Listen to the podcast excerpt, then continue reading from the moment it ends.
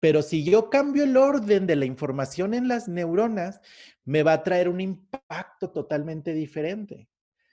Entonces, simplemente es crear nuevas películas, reprogramar el orden en que yo tengo los recuerdos para que me dejen de bloquear. Pero también lo hacemos con situaciones a futuro. Por eso también a lo mejor me paralizo en no emprender, porque empiezo a ordenar la información del futuro de una manera que es caótica. Y cuando me dicen, oye, ¿cuál es la causa del miedo? Tengo muchos miedos en emprender. Por la manera en que estás creando una película, nada más. Estás teniendo una creación caótica. Si tú cambias la programación o el orden en que tienes tú esta información, tu conducta será totalmente diferente.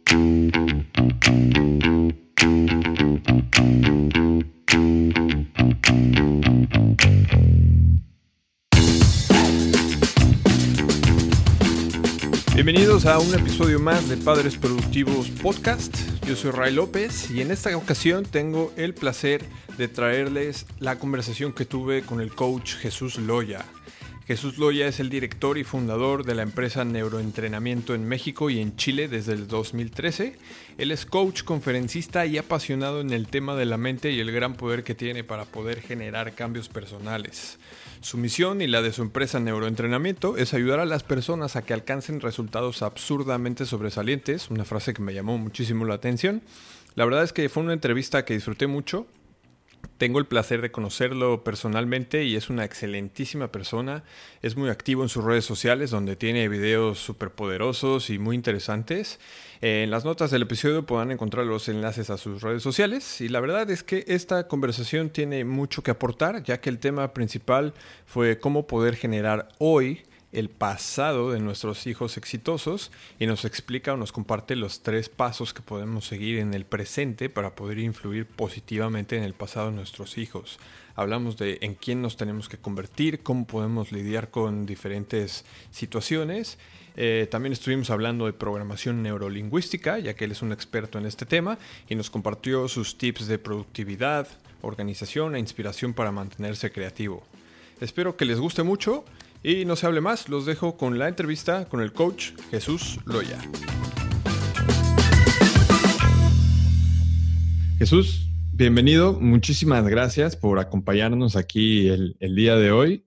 Eh, yo sé que tienes una, agenda eh, bastante, bastante ocupada. Te agradezco muchísimo el tiempo que nos estás haciendo.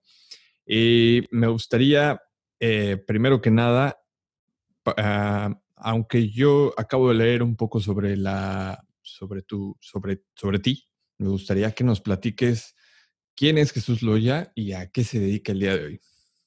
Muchas gracias, Ray. Gracias por la invitación. Y bueno, pues la agenda que tenemos los coaches nada más es compartir. Así es que encantado de estar aquí compartiendo contigo estos temas, Ray. Fíjate que precisamente yo llego a, a lo que hago gracias a mis papás mis papás, cuando yo tenía 21 años, tomaron la decisión de llevarme a certificar en programación neurolingüística. Yo en aquel tiempo no sabía ni qué era eso. Y esa certificación fue con uno de los dos creadores de la programación neurolingüística, que se llama John Grinder, y cambió radicalmente mi vida, ¿no? De esas que te llevan a regañadientes, que dices tú, pues ya que voy allá, tú vas porque lo necesitas y porque sabemos que te va a servir y cumpliendo justamente la función de papás, ¿no? A los 21 años, entonces. A los 21 años. Hice mi primera certificación de tres que finalmente tengo en programación neurolingüística con John Grinder. Conocer cómo funciona el cerebro, cómo funciona la mente con relación a la conducta y eso con relación a los resultados se convirtió en mi pasión. ¿no? Y hoy día, pues a lo que me dedico es eso, a ayudar a personas y organizaciones a través de este conocimiento de cómo funciona la mente con relación a los resultados, a alcanzar precisamente metas sobresalientes fuera de los esquemas, fuera de paradigmas incluso, ¿no? Le llamamos nosotros absurdos. ¿Cómo puedes lograr cosas que ni tú te imaginabas que podías lograr? Porque al final la imaginación, pues la domina nuestro consciente, ¿verdad? Nosotros nos permitimos o no nos permitimos llegar o no llegar. Sí, Sí, sí, sí, súper. Y actualmente entonces estás con, todo este conocimiento, tú das, das cursos, das conferencias. Sí, yo me dedico a entrenar eh, presencialmente a directivos, emprendedores, a cúpulas directivas de, de las empresas, bueno, y políticos también, con relación a resultados que ellos quieran alcanzar con sus equipos de trabajo en la parte de management, en la parte de liderazgo, de influencia, porque, bueno, aunque programación o lingüística tiene mucho que ver con la conducta humana y cómo generar cambios acelerados, a mí en lo particular mi pasión es la empresa, es la organización, es el liderazgo. Y durante 11 años estuve yendo a foros mundiales de management, conocí a grandes, aprendí de grandes. Y esta idea del tema de hoy precisamente la aprendí de un grande del, liderazgo, Stephen Covey, ¿no? Esa idea de, fíjate, lo que él dijo fue, sé hoy Crea hoy el pasado congruente del futuro que quieres. Esa fue la idea así original que me marcó ahora unos 10 años. Crea hoy. Crea el, hoy el, el pasado congruente del futuro que quieres. Del futuro que quieres. Súper poderoso. resonó, resonó mucho. O sea, hoy, y me he casado mucho con esta idea, con esta metáfora de que no existe el presente, ¿no? Es algo que, que a lo mejor yo me convenzo de no existe el presente. En realidad, si lo veo como estoy viviendo el pasado, siento que me potencia más, siento que me inspira más, siento que me empuja a hacer cosas a lo mejor que dejo, que postergo, que me dan miedo por esa idea de que estoy creando mi pasado.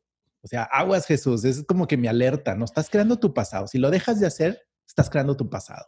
Estás, estás creando tu pasado en el presente, ¿no?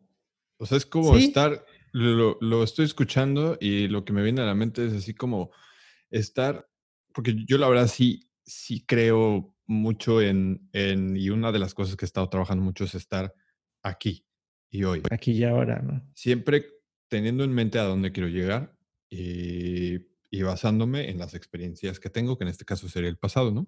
Entonces, por lo, por lo que veo, creo que es, importante estar pensando, o sea, tener en, mente que lo que estás haciendo hoy es tu pasado de mañana. está, está, interesante este concepto. Pues precisamente esto es lo que eh, yo escuché en, en, una de tus transmisiones en Facebook, que estabas hablando de este tema, precisamente en el Día del Niño, y, y me gustaría escarbar un poquito más sobre este concepto en cuanto a a cómo podríamos nosotros como papás empezar a forjar el pasado de, nuestros, de nuestros pequeños. De nuestros hijos exitosos. Eh, de nuestros hijos exitosos, claro. Es correcto. Y mira, son varias ideas. La primera es imaginar que nuestros hijos, yo tengo tres hijos, el mayor tiene 18, la más pequeña tiene, tiene 7. Imaginarlos ¿qué quiero que sean ellos a lo mejor a los 25, a los 30? Y hacer una lista de esas características personales de mis hijos. Bueno, yo quisiera que fueran niños este, independientes, que fueran fuertes emocionalmente, que persiguieran sus metas, que fueran em, independientes emocional y profesionalmente, es decir, que, que nada los detenga, que estén echados para adelante, que sean seguros, que sean confiados. Pero para que una persona a sus 25 o 30 años tenga esas características personales, ¿qué debió haber vivido en su pasado? ¿Qué debió haber vivido? Y en mi caso, lo veo en cada uno de mis hijos. ¿Qué debe vivir Cristian a sus 18 ahorita? ¿Qué papá deberá tener? Que esa es la segunda. Eduardo de 14, ¿qué pasado tendría que estar viviendo en su adolescencia para que a sus 25 o 30 sea las características que yo quisiera que tuvieran mis hijos? Ahora, a lo mejor la idea, a algunos les chocará la idea de, oye, pero es, ¿es lo que tú quieras que ellos sean o es lo que ellos quieren ser? Bueno, hay que recordar que hay un espacio como un limbo donde él no toma sus decisiones porque no conoce, no porque no quiera. O conocer lo que está viendo de ti. Nada más. Y esa es una gran limitante. O sea, si nos basamos en lo que conocemos, es una limitante. Necesitamos ir a, a lo que más hay y nos representa el mundo. Entonces, es como limbo. Sí. ahí es donde sí tenemos que tomar los papás esa, esa autoridad y esas decisiones con relación a, nuestra, a nuestro conocimiento. Y ahí es donde viene un compromiso de estarnos preparando como papás. Entonces, bueno, pues, al final no hay otra, mi rey. O sea, o, les ayudamos y les damos el empujón, o dejas que él lo descubra solito y puede ser, le puede llevar más tiempo. Sí. Todos tenemos las mismas oportunidades, las mismas. La diferencia es que empezamos en condiciones diferentes. Unos están más adelante, otros más atrás. Uno les va a costar un mes llegar a, a, esas metas, a otros a lo mejor les va a costar tres años o diez. Y en la manera en que nosotros creemos esas condiciones que lo vayan acercando más a sus metas, pues va a ser más probable que a sus 25 tomen, giren un poco el rumbo hacia lo que ellos quieren con cimientos. Y entonces, es, esa idea a mí me, me ayuda mucho en qué adolescencia que, mira, por ejemplo, mi niño de 14 está terminando ahorita secundaria. Yo no sé si la grabación la vamos a llevar a cabo aquí en, en el comedor o en la sala y su, va a lanzar su, su birrete solo, ¿no? No sé, no sé. este, ¿Cómo quiero que lo viva para el futuro de la prepa o el futuro profesional o el futuro financiero que quiera? Esa es la primera idea. Ok. La segunda, Ray. ¿Qué tipo de papás debió haber tenido ese hijo de 25 o 30 años con esas características? Entonces, son dos cosas diferentes. Yo imagino a mis hijos con esas características exitosas y deduzco qué debió haber vivido para yo crearlo. Y dos, qué tipo de papás debió haber tenido para ser quien es hoy. Y esa lista es lo que yo tengo que trabajar como papá. Ok. O sea, sería ahora trabajar en quién me tengo que convertir para influir de cierta manera, de acuerdo a los resultados que me gustarían para, para él o ella en su futuro. Así es. Es correcto. Y luego crear estrategia, es decir, crear un guion de una película de nuestros hijos, al menos hasta los 25 años o 23, no sé, que más o menos ganan independencia, hacer una película de cuáles van a ser los momentos exitosos que yo voy a provocar como el director de la película en este momento. Va a llegar un punto donde yo le sea la estafeta, le sea la dirección de su vida, pero ahorita cuáles van a ser esas escenas exitosas, esos momentos de la película de su vida exitosas que yo le voy a crear. Entonces, desde pequeños podemos estar creando momentos, hasta dar instrucciones, hasta dar una, dejar una tarea para que nazca un momento exitoso y yo le pueda decir qué bien lo hiciste y su cerebro entonces en ese momento registre que algo exitoso hizo. Entonces, ¿cómo los papás vamos a crear pretextos para generar evidencias en la mente de nuestros hijos de que sí son exitosos?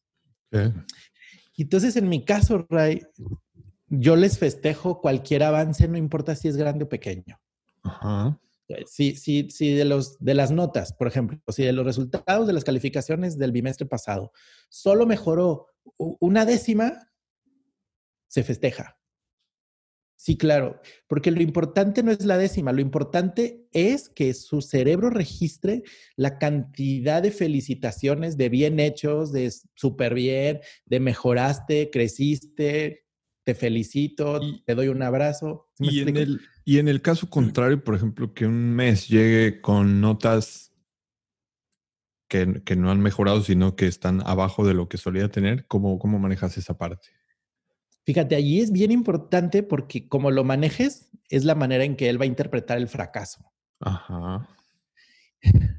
¿Cómo, ¿Cómo quiero yo que interprete mi hijo los resultados no alcanzados, que muchos les llaman fracasos? ¿Cómo quiero que lo, cómo quiero que lo interprete? Como aprendizaje.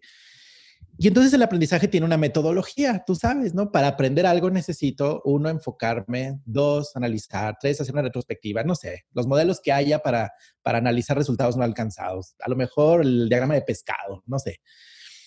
Cuando él no alcanza la nota, y me pasó, lo recuerdo perfecto todavía con Eduardo, creo que estaba en segundo de primaria o tercero, salió muy mal en las notas. Y entonces yo le dije, a ver, Eduardo, estamos en la barra de la cocina. A ver, Eduardo, dame, dime cinco cosas que vas a tener que hacer a partir de mañana que vayas a la escuela para subir los resultados de tu aprendizaje para las siguientes calificaciones. Y yo todavía recuerdo a mi niño así como triste, con la cabeza abajo. Le dije, a ver, dime cinco cosas que tengas que hacer. Él me dijo, poner más atención. Muy bien, Edward. Levantar la mano. Muy bien. Y así me fue diciendo cosas. No son cosas que yo, que yo le diga, sino que permito que él deduzca. Súper. Muy bien. ¿Cuál va a ser la meta? ¿Cuál quieres que sea el siguiente resultado, Eduardo? 8.5. Eh, así será, 8.5. Si no lo alcanza, volvemos a utilizar la metodología de aprendizaje. A ver, ¿qué te faltó hacer en este mes? ¿Qué crees que puedas hacer mejor? Y es la manera en que... ¿Qué, qué, crees tú que, está, que, que hiciste malo? ¿Qué hubieras, qué crees que te faltó hacer para lograr ese resultado? Exacto. Y la otra, cuando te dicen, no sé, que también es una respuesta, si es, es el as bajo la manga que utilizan todo el tiempo. Sí. Lo siguiente que yo les enseño es, ¿quién sí lo está logrando? ¿Y qué está haciendo?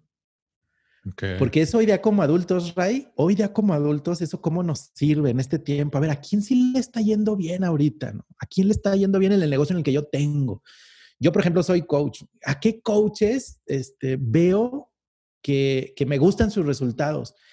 Y es, una metodología para si no sabes por dónde, busca quién los tiene y copia sus metodologías, ¿no? Personales. Sí, sí, sí. Y entonces podemos hacer un éxito de todos los resultados. Aquí la, la, clave es la responsabilidad que tenemos los papás para crear momentos exitosos. Yo puedo crear, ah, en la infancia se crea el miedo al rechazo y el miedo al fracaso. Miedo al rechazo que es, Ray. ¿Cuántas veces, a mí me pasó, no sé a ti, pero cuántas veces papá o mamá se enojó con nosotros y nos dejó de hablar?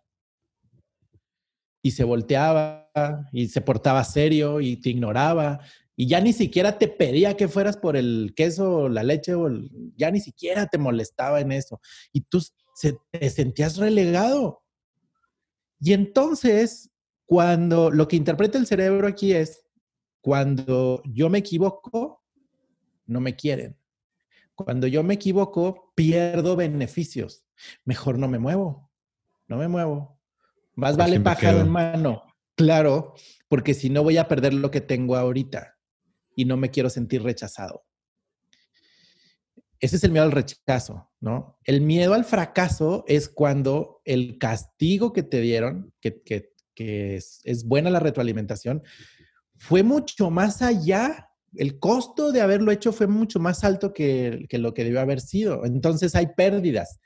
Te castigo el celular, te castigo salir con tus amigos, te castigo tus juguetes, te castigo tu libertad, te meto al cuarto dos horas, eh, no te dejo salir de casa, te castigo tus beneficios. Entonces el miedo al fracaso es ese. A ver, hasta ahorita he logrado muchas cosas pero si lo intento puedo perder todo. Puedo perder libertad, puedo perder este, comunicación, puedo perder lo bonito que ya he construido, entonces mejor no me muevo. Y tú puedes ver a esos niños en el parque que se mueven y caminan, Ray, sin levantar ni siquiera las manos para no hacer ruido. Sí, sí, sí, sí. O que les todavía ni siquiera están, yo lo veo de repente en el parque donde, donde llevo a mis hijas y, ves que hay papás que, yo últimamente he estado poniendo mucha atención a eso, pero veo que hay papás que le dicen, vas, le dicen vas sin decirle cómo hacerlo. Y hay otros que le dicen, mira, vete por aquí, vete por acá, por, ahí no, por ahí no, te vas a caer. Y a mí hasta me da angustia nada de verlos. sí. ¿Sí? Y fíjate, ahorita que dices eso, te voy a tocar otro punto. Platicaba con un empresario y me dice, oye Jesús, te escuché hablar ahorita en tu conferencia. Se acerca conmigo y me dice, pero a ver, tengo un niño de un año, cuatro meses. Y hace cuatro meses le empezó una alergia muy fuerte. pero esa alergia se le quita cuando yo viajo. Es decir, cuando yo me voy de casa y duro una semana de viaje, el niño me dice, mi esposa que está libre. Llego y empieza la alergia. Le digo, ¿cómo le da la alergia? Le da, se sofoca, o sea, le da como, como, como que no puede respirar. Le digo, entonces tienes cuatro meses con el niño con alergia, sí. Y por deducción, Ray, le digo, tu niño aprendió a caminar al año. Sí.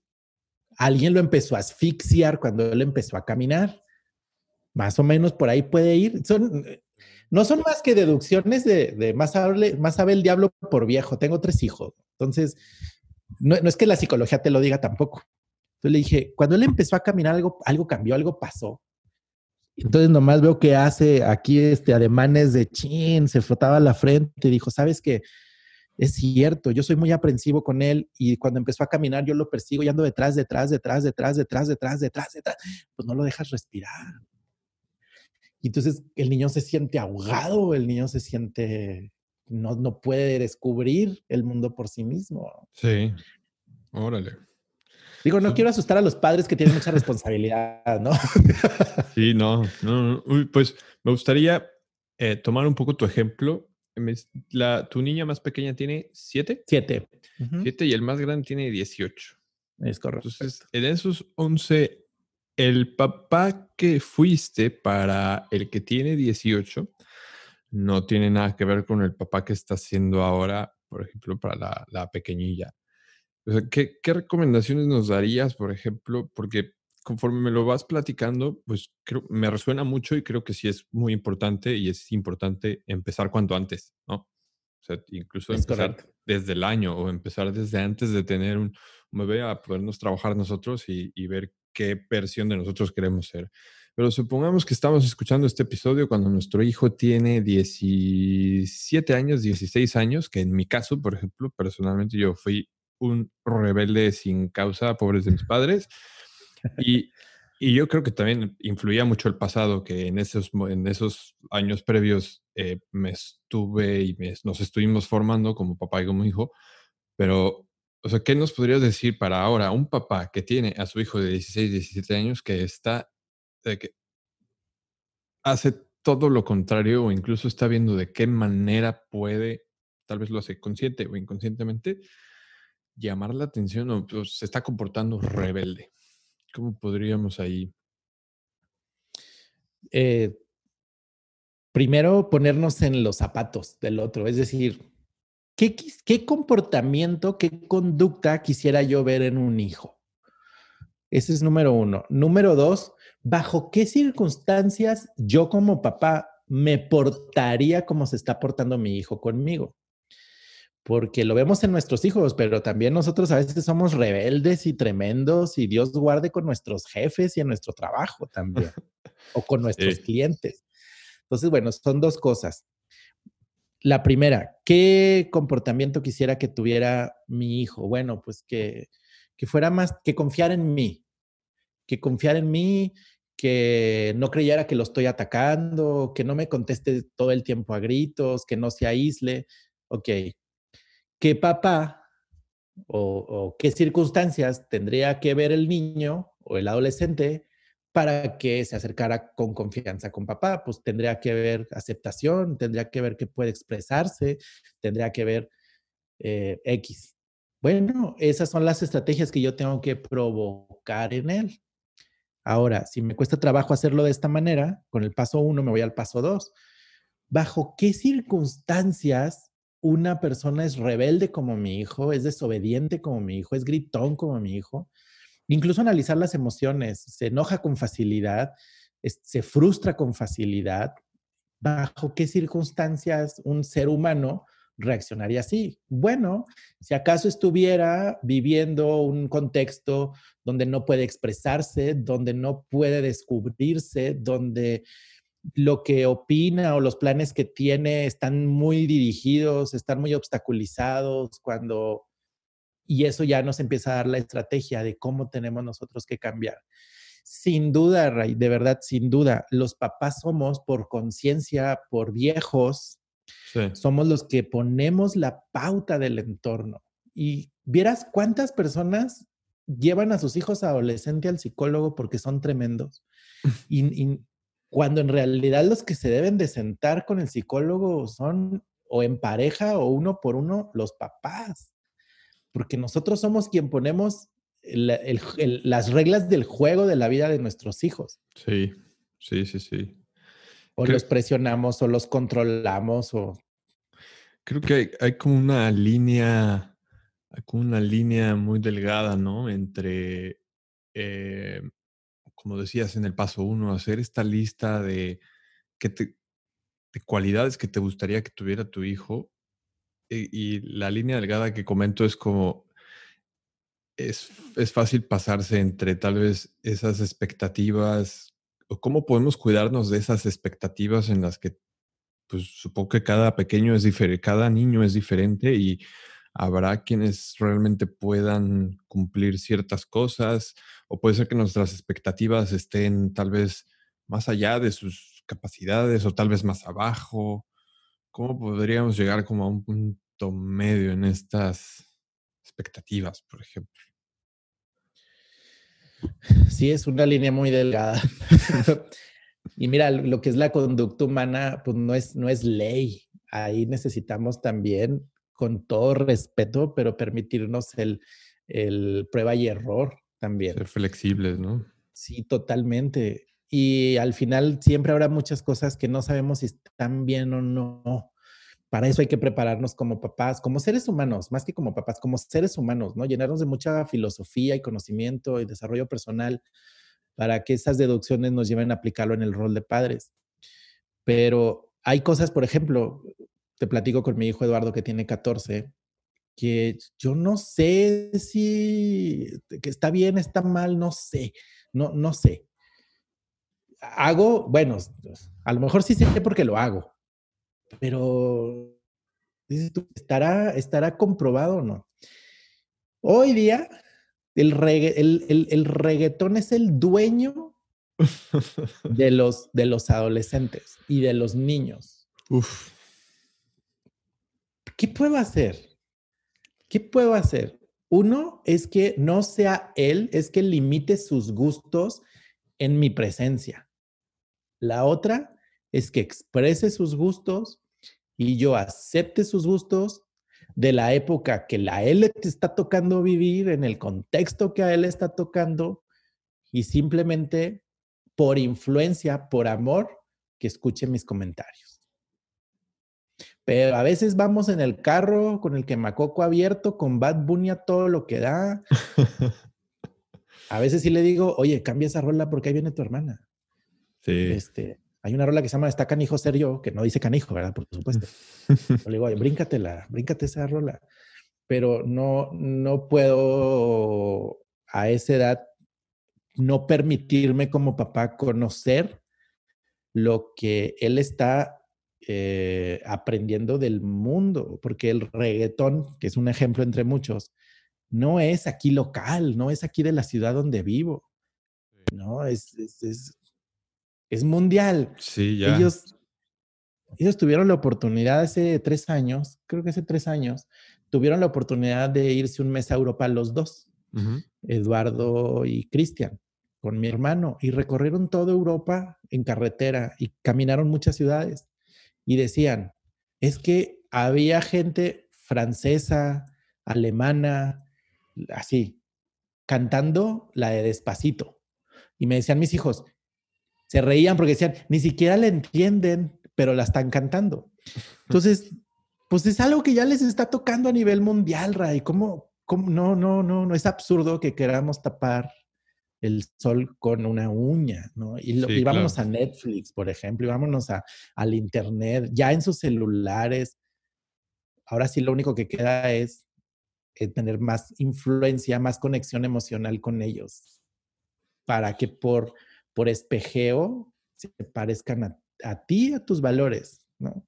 Sí, aunque igual hace rato me vino a la mente un par de ocasiones como ese, ese clásico ejemplo en el que los, son dos hermanos que tienen un papá alcohólico, por ejemplo, que tal vez golpea a la mamá y, este escenario de violencia en casa en el que uno de ellos decide tomar un camino totalmente diferente al del otro, ¿no?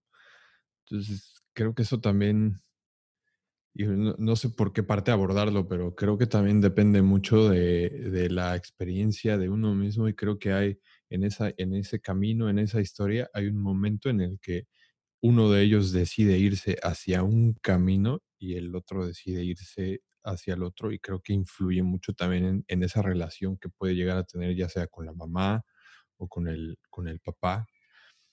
¿A, qué edad consideras tú que los niños em, pueden empezar a ser un poquito más independientes en cuanto a sus decisiones, por ejemplo?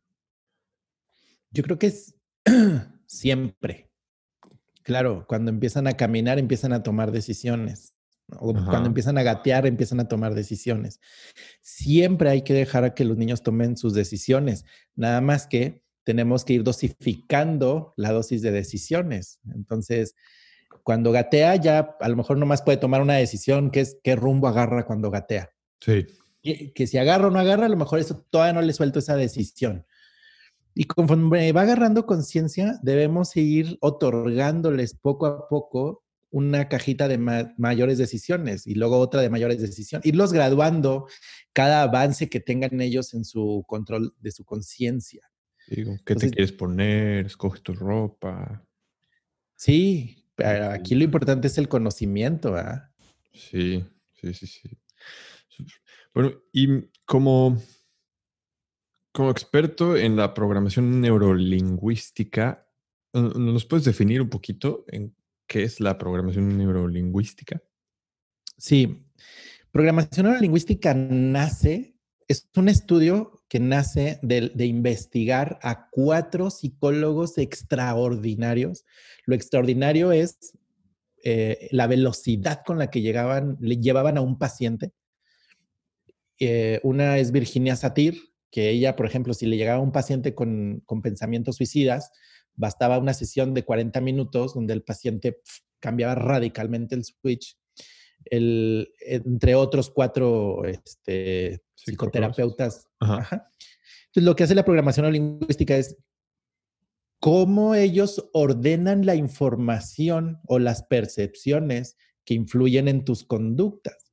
Programación neurolingüística dice que nosotros reaccionamos de acuerdo al orden que le vamos dando a la información de nuestra mente a través también de nuestras palabras. Ellos decían, cuando tú tienes un recuerdo, ese, pasado, un recuerdo que a lo mejor te angustia, te da tristeza o te limita o te paraliza o ya no puedes tomar decisiones, por ejemplo, pues no existe, simplemente es un registro neuronal. Lo que ellos dicen es que nosotros reaccionamos alteradamente o negativamente ante ese registro y entonces no emprendemos, no negociamos, no vendemos por la forma en que la información está ordenada o está programada. Que creo que es justo lo que estábamos hablando, ¿no? Ese, ese pasado, supongo que es la, lo que te empieza a programar poco a poco. Eso es. Pero si yo cambio el orden de la información en las neuronas, me va a traer un impacto totalmente diferente. Entonces, simplemente es crear nuevas películas, reprogramar el orden en que yo tengo los recuerdos para que me dejen de bloquear. Pero también lo hacemos con situaciones a futuro. Por eso también a lo mejor me paralizo en no emprender porque empiezo a ordenar la información del futuro de una manera que es caótica. Y cuando me dicen, oye, ¿cuál es la causa del miedo? Tengo muchos miedos en emprender. Por la manera en que estás creando una película, nada más. Estás teniendo una creación caótica. Si tú cambias la programación o el orden en que tienes tú esta información, tu conducta será totalmente diferente. Por eso aquí la, la importancia, y lo, hablamos desde que empezamos eh, esta charla, es cómo creo información en su cerebro que sea exitosa y poderosa hasta en el manejo del fracaso, del rechazo. ¿Cómo, ¿Cómo creo una percepción poderosa de esos hechos que no tienen ningún valor hasta que tú en tu orden no los catalogas como negativos o positivos? Entonces, ¿cuáles serían como esos tres tres eh, consejos o los takeaways, no se me viene otra palabra en, español, como los, los tres consejos que podríamos, o las tres, la tarea de tres, tres pasos o tres cosas que podríamos hacer como papás para empezar a influir hoy en el pasado de nuestros hijos éxitos. Primero, tener muy claro el objetivo. Sí darnos a la tarea de escribir, la tarea es escribir qué, qué tipo de hijo quiero, que te, quiero tener. No, no los detalles de qué quiero que haga, no, pues quiero que sea abogado como yo, quiero que sea coach como yo, quiero, no, sino a nivel personal, qué características quiero que tenga para que sea feliz o se pueda defender o pueda perseguir sus metas. Eso es tenerlo muy claro. Dos, ¿qué tipo de pasado tiene una persona así? Tú bien lo decías ahorita, a lo mejor pudo haber habido mucho sufrimiento, mucho sufrimiento, y él decidir con la información que tenía tener un buen futuro. Pero resulta que ahorita estamos en el presente y no me voy a convertir en un papá alcohólico para que él reaccione y entonces explote su futuro. Ese es un medio de muchos, ¿no? ¿Qué puedo, entonces, qué tipo de pasado tiene una persona con esas características y escribirlo? Y número tres, ¿qué tipo de papás?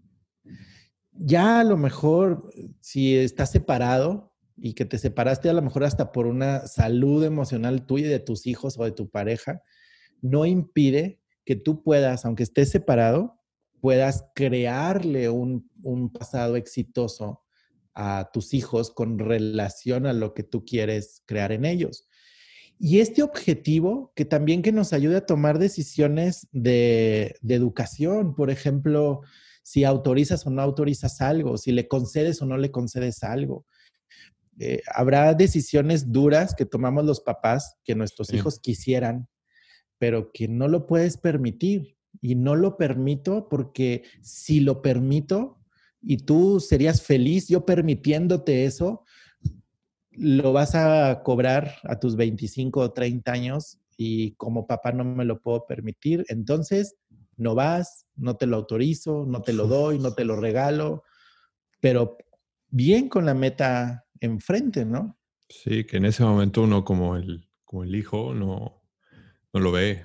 Yo recuerdo mucho en aquellos entonces 16 años yo tenía, ya estaba viviendo con mi papá, 16, 17, y había un, un evento muy famoso que se hacía en Acapulco. Yo en aquel entonces estaba viviendo en, la Ciudad de México y había un evento de música electrónica de tres días en Acapulco y yo me moría de ganas por ir, hice todo lo posible, conseguí boletos gratis, ya tenía con quién irme, ya tenía dónde quedarme y no pude ir. Y uff, uff, fue, fue de, lo, de lo peor. Y al final yo ya, ya un poquito más grande y todo, pues no, obviamente no, 16 años, irte solo a Acapulco tres días, pues no, definitiva. Gracias por no haberme dejado ir, ¿no? Esa sería la... Sí. Sí, sí, sí. Fíjate, el cerebro, la mente tiene una característica. La mente tiene, bueno, uno, tiene una misión de mantenerte vivo. Esa es la misión. Nomás está para eso, para mantenerte vivo. Y todo lo demás son mecanismos de defensa para lograrlo. Uno de esos mecanismos de defensa es que busca la tranquilidad, la protección, la seguridad y la... Ups, aquí tuvimos un pequeño corte por la conexión de Internet, pero Jesús estaba mencionando que uno de los mecanismos de la mente, que también es el que busca la felicidad, y en las últimas condiciones de la raza humana, últimamente esta inmediatez la tenemos como muy arraigada, porque solemos obtener esa recompensa inmediatamente. Seguimos. Que nos, nos cuesta mucho trabajo por esa inmediatez nos cuesta mucho trabajo mantener un no. Y el niño se desgarra y yo le digo no, y se sigue desgarrando y empieza el chantaje y el cerebro del papá, por obtener una felicidad rápido, cede ante ese capricho. Por eso las dietas fracasan. Digo, este es un paréntesis, ¿verdad? Las dietas fracasan porque pues no es bonito comer lechuga todos los días. Y entonces el cerebro dice, oye, pues de algo nos tenemos, ahí es donde empieza, de algo nos tenemos que morir, necesitamos ser felices porque esa es nuestra misión. O sea, no lo ve a largo plazo. Entonces, algo que nos ayude como a papás es ver que esas decisiones difíciles a veces con nuestros hijos, porque son cosas que ellos quisieran y que nos puede verlos tristes, nos puede verlos eh, lamentándose, pero que estemos conscientes y seguros de que esa decisión, que a lo mejor no nos da felicidad la inmediatez, sí va a ser de mi hijo la característica que tengo la responsabilidad de crear. Sí, sí, sí, definitivo. Eh, aquí me gustaría ir ya ir, cerrando como un poquito la parte de, de, padre Jesús Loya como papá, eh, como con la, con la siguiente pregunta, como ¿cuál ha sido la lección más importante que has, una de las lecciones más importantes o que más impacto haya tenido en ti como siendo papá? Em, híjole, yo creo que, mm, que yo sepa. Sí. intuyes que hay problema. Intuyes, sobre todo cuando son adolescentes. Pero así, de enfrentarme así con una, es eh, haber encontrado un, una, una, pipa esas, este, ¿cómo se llama? De vapor. Ajá. En una mochila. Ok. Ahí eh, son cosas que, que, que pues, no, no reaccionas como coach todo el tiempo. Si eres psicólogo, no reaccionas como psicólogo. Si eres médico, no, no. Te, te, confrontas con ese rol de papá, ¿no? Y para mí, tener, tener, que tengas tú como papá esas leyes, esos principios de primero tienes que hacer esto y luego esto y luego el otro. Y para mí lo primero es ganarme su confianza, tener esa conexión emocional. Y esa conexión emocional la voy a tener si soy empático, si entiendo su contexto, si entiendo sus circunstancias, si entiendo que bajo la circunstancia que él estaba viviendo fue una decisión normal que se pudo haber tomado bajo esa circunstancia. ¿Qué pudo haber sido? Tal vez no sabía el impacto, tal vez no conocía el, el daño a su salud, tal vez no sabía muchas cosas y si yo no las hubiera sabido, pues a lo mejor también hubiera tomado esa decisión, por ejemplo. Entonces, lo primero para mí es siempre, ante esas cosas, es total, ser empático. Es decir, ¿qué te llevó a tomar esa decisión? ¿Qué buscabas? Y decir, si es cierto, tienes razón. Yo a lo mejor bajo tus circunstancias hubiera tomado la misma decisión. Entiendo que no fue por mal. Yo creo que fue eso y fue hermosa esa plática con, con mi hijo. Hermosa, hermosa, Ray. Entonces evolucionó de encontrarte este vapeador y supongo que sentir la parte de enojo y empezar con la empatía, manejarlo con él como una plática empática y, y mencionas que fue una, una plática hermosa entonces. Fue hermosa, o sea, fue hermosa, pero pues sí, sí, estar conscientes. Estos tres tips que acabamos de dar ahorita que me preguntabas, que era Em, ¿Qué tipo de papá tendría yo que ser para que mi hijo reaccionara como yo tengo que reaccionar?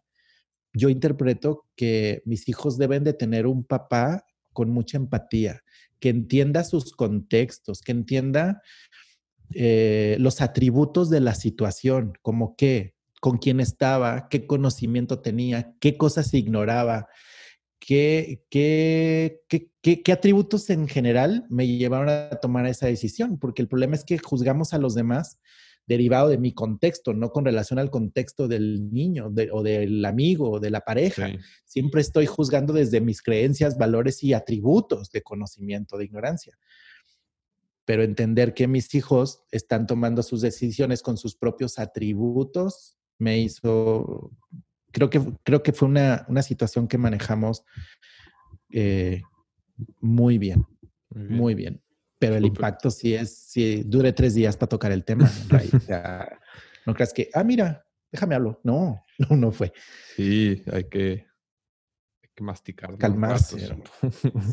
Sí, sí, sí, sí, Muy bien, pues muchas gracias por compartir ahí esa experiencia. Um, ahora, vamos a una siguiente pregunta y es, imagínate que tienes el acceso a una máquina del tiempo y puedes regresar al momento en el que estás a esa mañana en tu cumpleaños número 18. Te encuentras contigo mismo, el Jesús Loya del día de hoy, y puede viajar mediante esta máquina al a la mañana del cumpleaños número 18 de Jesús Loya, de, que acaba de cumplir 18 años, ¿qué le dirías? Em, que confíe en él. Que confíe en él. Que confíe en que sus decisiones inconscientes al final están fundamentadas y basadas en su conocimiento, en, sus valores que ya tiene y en sus metas que tiene. Yo, yo creo que le diría confía, confía, confía. Y me lo diría a los 30 también. Tengo 45 años, Ray. Yo creo que me lo diría a los 18, a los 25, a los 30, a los 35, a los 40. Porque vas creciendo, Ray, y te vas dando cuenta, volteas para atrás y te das cuenta que sí hay muchas, muchos desafíos, o problemas, como le quieran llamar, si hay muchos desafíos y todo se resuelve, todo se resuelve, todo se resuelve. Justa la palabra desafíos. Desafíos. Entonces, yo creo que son cosas que yo aprendí muy grande, Ray. Yo a los 38 años sufrí una situación financiera muy fuerte. Estuve en, pensamientos suicidas tres días. Este, y como que ahí fue, ahí aprendí esta parte de todo se resuelve. Pero si yo lo hubiera sabido a mis 18, tal vez hubiera evitado muchas frustraciones y, e impotencias sin sentido. Y hoy me lo repito mucho, la situación que estoy viviendo yo ahorita en este momento, eh, profesional y financiera, me diría lo mismo, se va a resolver, confía, sigue haciendo lo tuyo, eh, incrementa a lo mejor tus horas de trabajo, tus horas de, generar causas para tener un mejor efecto, pero todo se va a resolver. Súper. Sí, para los que nos están escuchando, dependiendo del día en el que nos estén escuchando, pues que sepan que este episodio lo estamos grabando a 5 de mayo en plena contingencia por el coronavirus y pues sí que nos ha nos ha obligado a, adaptarnos en, todo eso.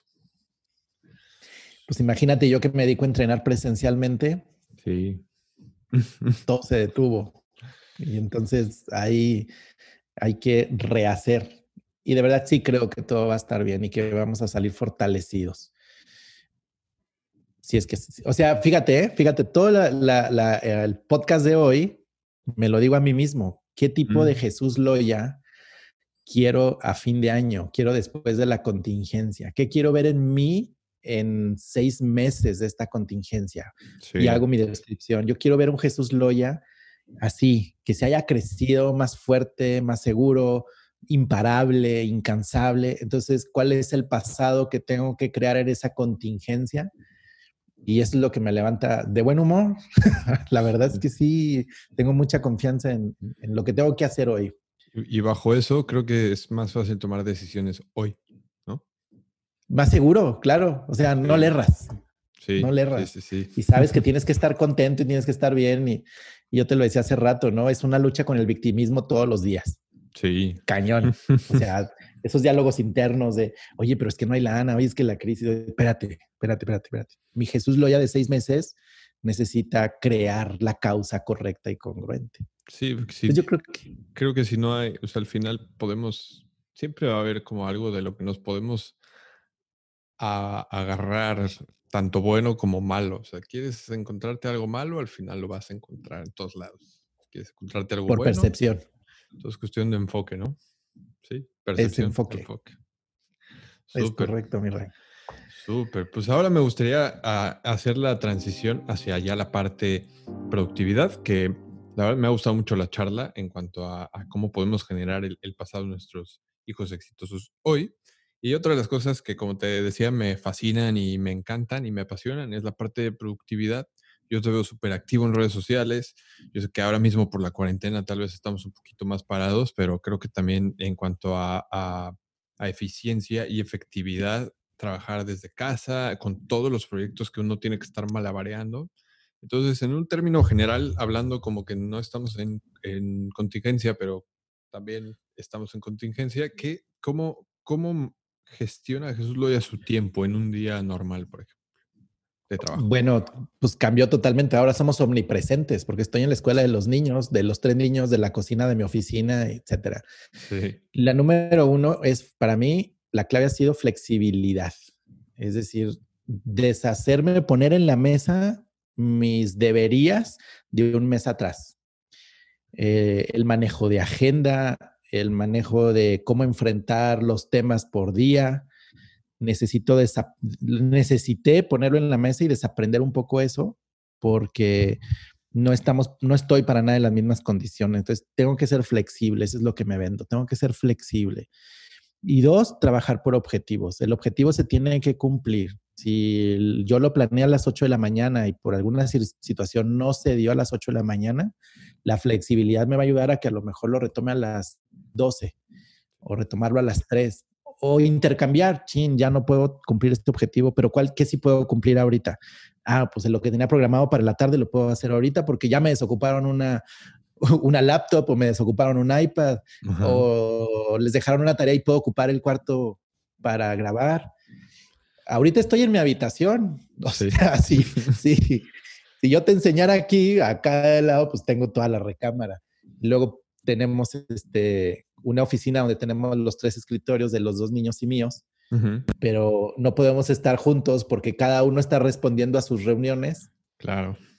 Entonces yo hago mis transmisiones en la mañana desde la cocina, ni modo, flexibilidad. Esas dos cosas, Ray, flexibilidad, pero que el objetivo sea cumplido. Ok, súper, muy, muy valioso. Y ya que, ya que decides, por ejemplo, en un bloque de tiempo sobre qué tema trabajar, ¿cómo hay algo, alguna, alguna como rutina, algún hábito que hagas normalmente como para entrar en ese modo enfoque, en ese modo flow? Me gusta mucho hacer mapas mentales. Mucho mapas mentales. Esa es una, creo que me capta mi atención inmediatamente. Necesito hacerlo con, en papel.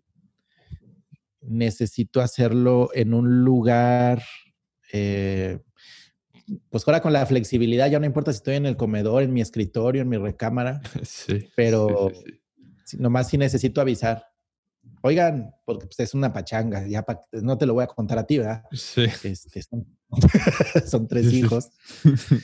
Este, pero sí, sí, hago el bloqueo. Como todos ahorita ya nos entendemos porque ellos también tienen sus reuniones y saben que necesitan silencio y hay mucha empatía entre todos. Entonces, sí determinar ese tiempo, agarrar mi, tengo un cuaderno doble carta que es para arquitectura, pero ahí hago mis, mis bosquejos de, mapa cerebral, donde pongo mi idea central y voy creando todos los objetivos que tienen que salir de esa idea o actividades, tiempos, etcétera. Y la verdad es que cuando, cuando me bloqueo, no me presiono por esa parte. Sí creo que la inspiración se tiene que gestionar, no tienes que esperar a que eso pase, la tienes que gestionar. Y de la manera en que yo la gestiono es, me pongo a ver mi librero, vengo, veo todos los libros, todos los libros o del iPad. Y aquel libro que me llame la atención lo abro, veo el índice, aquello del índice que me llame la atención le doy clic y me voy al tema. Y si en el primer renglón hay una idea inspiradora o que me desate todo un tema, cierro el libro. Punto, se acabó. Tal vez leí un renglón, una palabra, una página, pero es la manera en que gestiono la inspiración. La inspiración, ajá. Si ya me bloqueo, tal vez es porque estoy cansado de la silla, cansado de, la iluminación, me permito darme espacio o cambiarme de lugar. Sí. Pero pues de entrada, así es como gestiono yo la, la inspiración. Súper. ¿Y alguna técnica como específica o concreta de productividad que nos puedas compartir, por ejemplo, en, casa. A productividad me refiero a que pues ahora todos tenemos actividades que hacer en casa, ¿no? ¿Hay algo que tú suelas hacer que te, que te guste mucho o que te funcione como para poder cumplir con esas tareas en casa? Ah, el contacto con mis hijos. A veces me aviento un partido de FIFA en el Xbox. ¿No? Este, porque también los niños ven todo, lo ven más grande, el tiempo lo ven más grande. Eh, algo, si les aburre, si se aburren dos minutos ya es un drama porque ven, ven las cosas más grandes, el niño, ¿no? El mundo lo ve más grande. Pero igual, si yo les dedico tres minutos, esos tres minutos así, uno a uno, o media hora si tú quieres, uno a uno, intensamente, sin celular, para ellos les doy vuelo como 24 horas más, que me dejen un poco ir, este, ir trabajando, pero a mí me ayuda mucho el, el desenfocarme radicalmente y conectarme, yo creo que un poco con mi niño interior, este, y ser compa de mis, de mis niños, ya no a lo mejor papá, sino ser el amigo por un rato, permitirme eso. Está bien. Y, aceptar las bromas pesadas también. sí, sí, el, el bullying de, de hijos a, a papá. Súper, perfecto.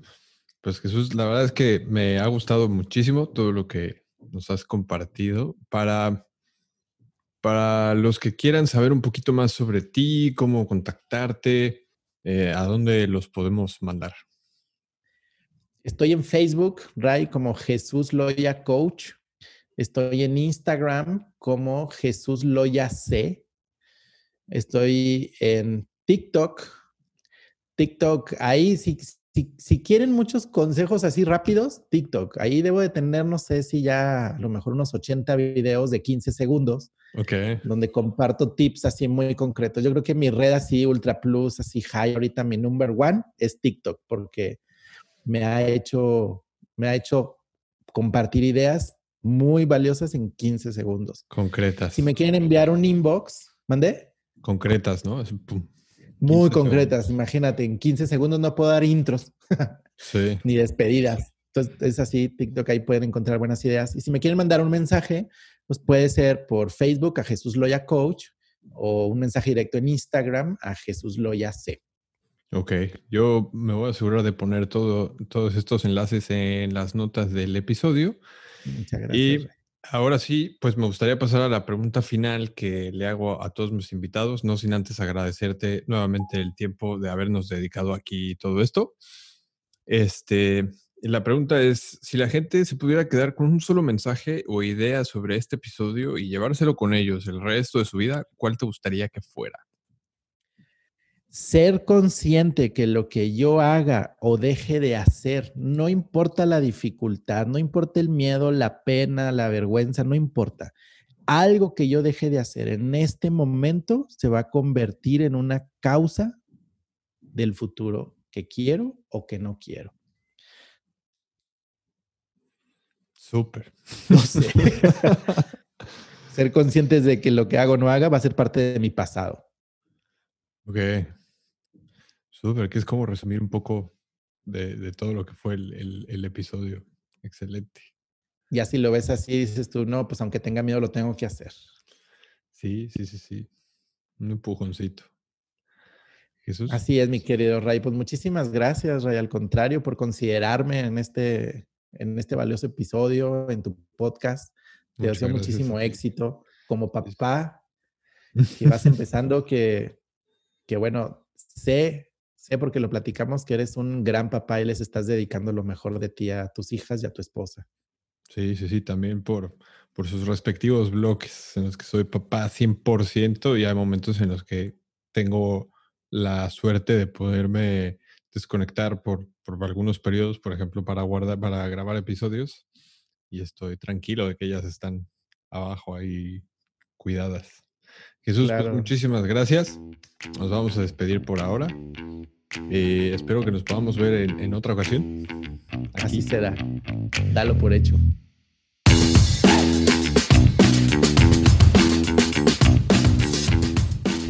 Bueno, este fue el episodio con el coach Jesús Loya. Eh, como pudiste darte cuenta, fue una conversación incluso como muy personal. A mí me gustó mucho. Espero que te haya puesto a pensar sobre lo que puedes hacer el día de hoy para afectar positivamente en el futuro de tus hijos. Eh, esto por este episodio. Me despido sin antes darte las gracias por escucharlos. Eh, recuerda que para ver las notas y los recursos mencionados en este episodio puedes visitar padresproductivos.com. Si te ha gustado el contenido que acabas de escuchar, suscríbete al podcast en tu reproductor favorito para enterarte cada vez que salga un nuevo episodio y no dudes en dejarnos una reseña de 5 estrellas para ayudarnos a llegar a más gente. Por último, si consideras que este contenido le puede ayudar a alguien que conozcas, no te olvides de compartirlo en tus redes sociales y etiquetarnos como arroba padres productivos en Facebook e Instagram. Yo soy Ray López, soy experto en quitarme la papilla de la cara. Nos vemos en el próximo episodio. Chao.